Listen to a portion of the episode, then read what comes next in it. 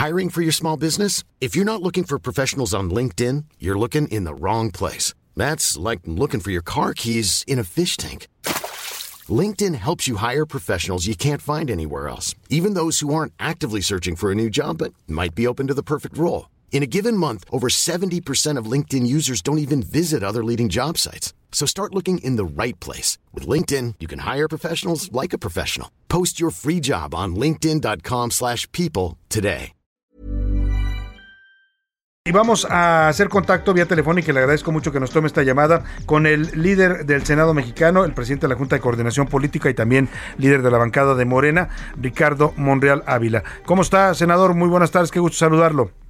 ¿Qué tal, Salvador? Me da mucho gusto saludarte esta tarde, esta tarde ya de, del martes. Del martes. Oiga, eh, quería preguntarle, se pospuso, decidieron posponer la comparecencia del fiscal Alejandro Gersmanero que estaba prevista para hoy. ¿Por qué la mueven eh, para, por qué la mueven de día, senador?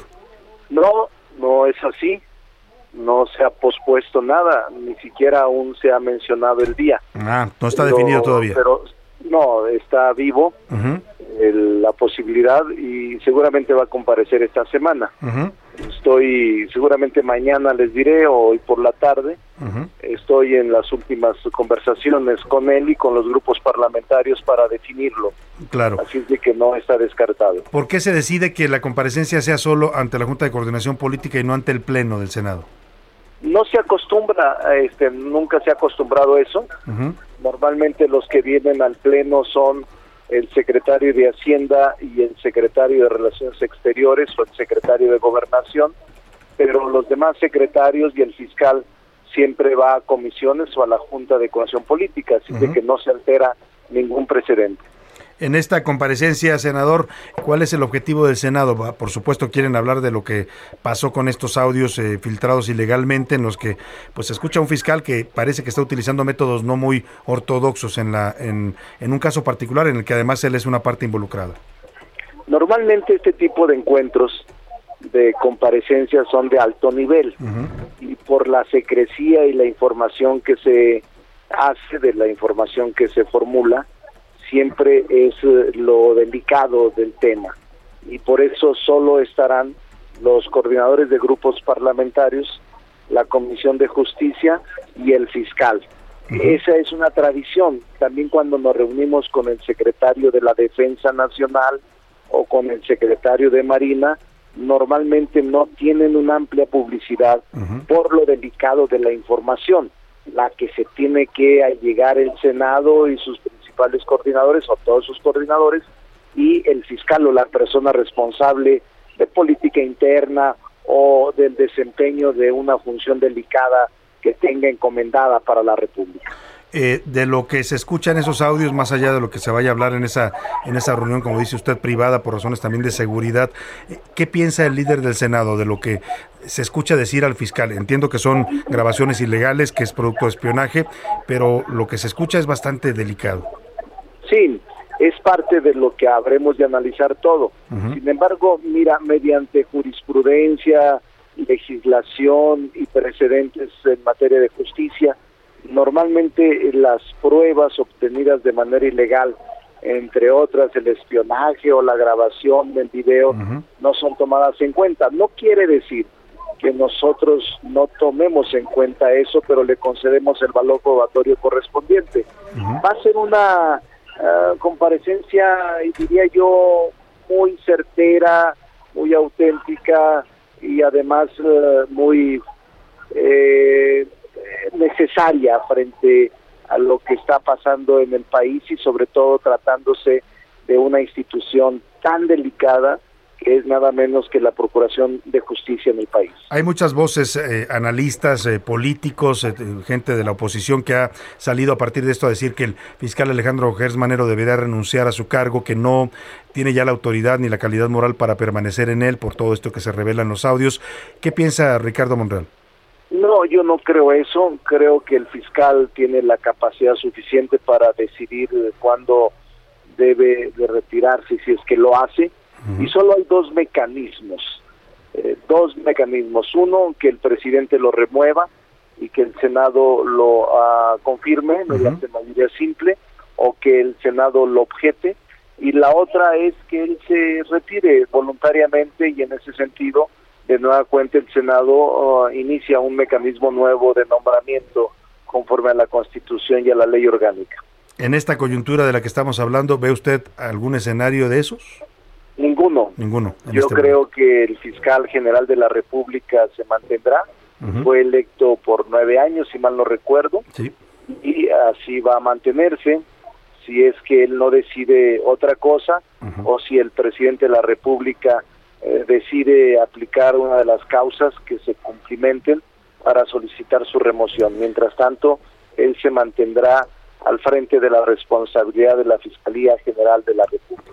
Muy bien, pues eh, agotado este tema del fiscal, quiero preguntarle también sobre lo que está sucediendo con el tema del Parlamento Europeo, esta carta tan polémica, eh, tan, tan cuestionada por gente incluso de la diplomacia, eh, por el lenguaje que maneja. Ha habido todo tipo de expresiones, desde las de apoyo al presidente por esta carta, como una respuesta, dicen, digna y soberana, hasta los que dicen, pues el presidente se fue a un lenguaje casi de barrio, de cantina, para responder a un organismo como es el Parlamento Europeo, que además es pues integrante de uno de nuestros principales socios comerciales. Eh, ¿Cómo se está procesando este tema en el Senado y cómo lo ven ustedes como responsables constitucionales de la política exterior? Mira, me parece que también el comunicado del Parlamento Europeo no fue comedido ni respetuoso, creo que se excedieron y hubo una respuesta en la misma magnitud de parte del Ejecutivo Federal defendiendo lo que a su procede respecto de la soberanía de la nación. El Senado de la República está actuando como un amigable componedor en este desencuentro probable y ha planteado un encuentro de alto nivel para poder zanjar las diferencias porque a nadie le conviene la distancia entre Europa y México. Europa se ha convertido, Salvador, en el tercer socio comercial. Segundo socio comercial es España y el primer socio comercial es el TEMEC, con Canadá y Estados Unidos. Y estábamos muy avanzados. Lo que también es cierto aclarar es que existen mecanismos parlamentarios y protocolarios que debieron haberse agotado. Hay un acuerdo global que establece que en el caso de comercio, incluso de política o de cualquier otro sistema de cooperación, se tiene que consultar y se tienen que establecer a través de una comisión mixta eh, la posibilidad de analizar los acuerdos y pronunciamientos que se hagan. En este caso, el Senado no tuvo conocimiento. Yo incluso hace unas dos semanas me reuní con un grupo de parlamentarios europeos que vino a México para darle seguimiento al acuerdo global que estamos por firmar. Una actualización muy amplia que mejora la comercialización, el comercio, la cooperación, la cultura, el intercambio de mercancías, íbamos muy avanzados, vamos muy avanzados en ambos parlamentos. Y por eso me preocupa mucho esta situación que paraliza y que deja en un compás la posibilidad de la suscripción de este acuerdo amplio en materia comercial, económica, cultural, y de otro tipo para beneficio de ambas naciones, tanto la Unión Europea como, eh, el país. Ahora, ese acuerdo es, está en riesgo por este desencuentro y también le pregunto, ¿ha hablado usted como líder del Senado con el canciller Marcelo Obrador del tema, con el presidente, de qué se va a hacer para pues tratar de restablecer la relación y poder avanzar en la firma de este acuerdo global?